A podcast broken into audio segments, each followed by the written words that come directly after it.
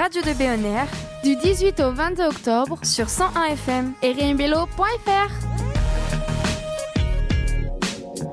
Nous sommes de retour sur Radio 2B et nous allons écouter Quentin, Thomas, Grégoire, Mathis et Benoît pour la chronique de la République. Bonjour, nous allons donc euh, vous présenter la laïcité dans les espaces publics. Il y a eu différentes lois qui ont été votées, dans, parmi lesquelles euh, des interdictions et des limites ont été mises en place.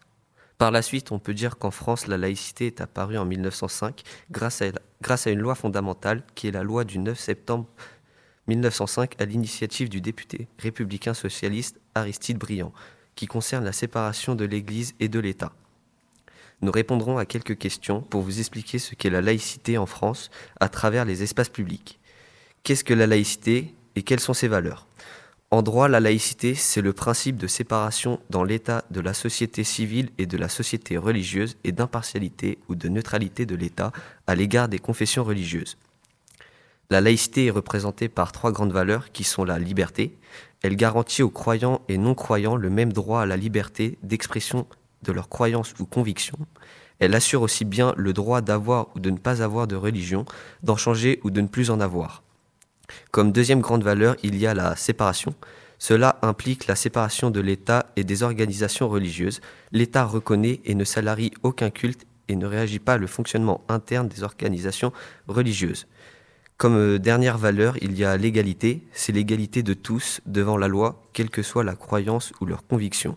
Comme deuxième question, nous avons pourquoi interdire les signes religieux dans les écoles publiques? Alors, tout d'abord, l'enseignement public a été instauré en 1882 avec la loi Jules Ferry. Ensuite, il y a eu différentes lois, comme la loi du 15 mars 2004, le port, de signes ou tenues par lequel les élèves manifestent ostensiblement une appartenance religieuse est interdit dans ces espaces et dans une phase d'acquisition des bases du savoir-être, où chacun doit développer son esprit critique, de préserver les enfants de, pression qui subiraient pour porter un tel signe et d'éviter les conflits entre ceux qui le porteraient et ceux qui ne le porteraient pas. Cependant, c'est un, peu différent dans les euh, enseignements supérieurs, bien que la liberté d'expression soit reconnue aux enseignants et tous les personnels, aucun enseignant ne peut refuser de dispenser un cours au motif, par exemple, qu'un ou plusieurs étudiants porteraient des signes religieux. Nous aurons par la suite comme troisième question la laïcité au niveau des lieux emblématiques et de la restauration. Avec certains lieux importants comme le commissariat de police, structure pénitentiaire, avec certains lieux importants comme le commissariat de police, structure, euh, structure pénitentiaire et les hôpitaux publics, dans lesquels une forme de respect et aucun signe montre notre différence aux autres et aucun signe religieux, mais il y a des exceptions avec les établissements publics de santé avec la loi du 9 décembre 1905 dans lequel les patients ont le droit de pratiquer leur culte dans la limite du bon fonctionnement de l'ordre public. Dans les services de restauration, elle doit être neutre, n'est pas obligée de prendre en compte les prescriptions religieuses en matière alimentaire, par exemple halal ou cachère, mais peut proposer une diversité de menus, par exemple avec ou sans viande. Le principe de laïcité impose alors de faire en sorte que les personnes puissent respecter les prescriptions en matière alimentaire dans la restauration et propre à leurs convictions religieuses, dans la mesure où cela n'entraîne pas une perturbation du fonctionnement du service public et ne constitue pas une pression à l'égard de membres du groupe. Comme euh, quatrième question, la laïcité est-elle présente dans les entreprises publiques et associations exerçant une mission de service public? Alors, euh, dans les entreprises ou associations exerçant une mission de service public, aucun salarié ou agent ne peut manifester ses convictions religieuses, politiques ou philosophiques par des signes, des tenues ou un comportement prosélyte.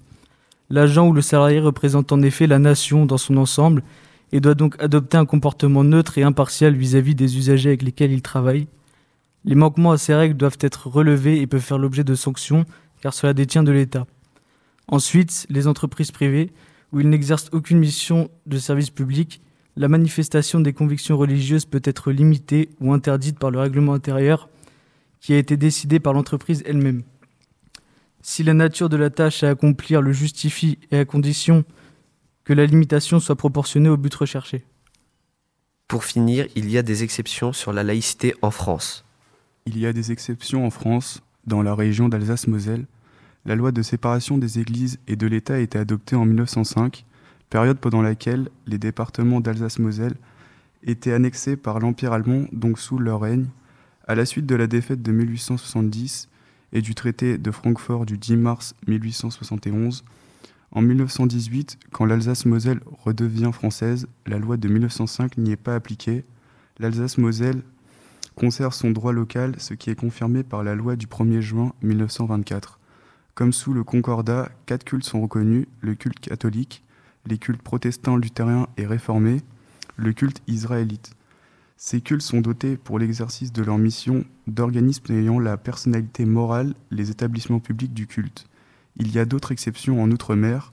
Si l'application de la loi de 1905 a été étendue à la Martinique, à la Guadeloupe et à la Réunion à partir de 1911, la loi ne s'applique toujours pas en Guyane, qui reste sous le régime de l'ordonnance royale du, 27 août 1828. Cette situation n'a pas changé quand la Guyane est devenue un département.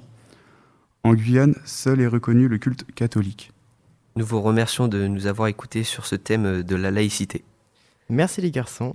Hey, oh,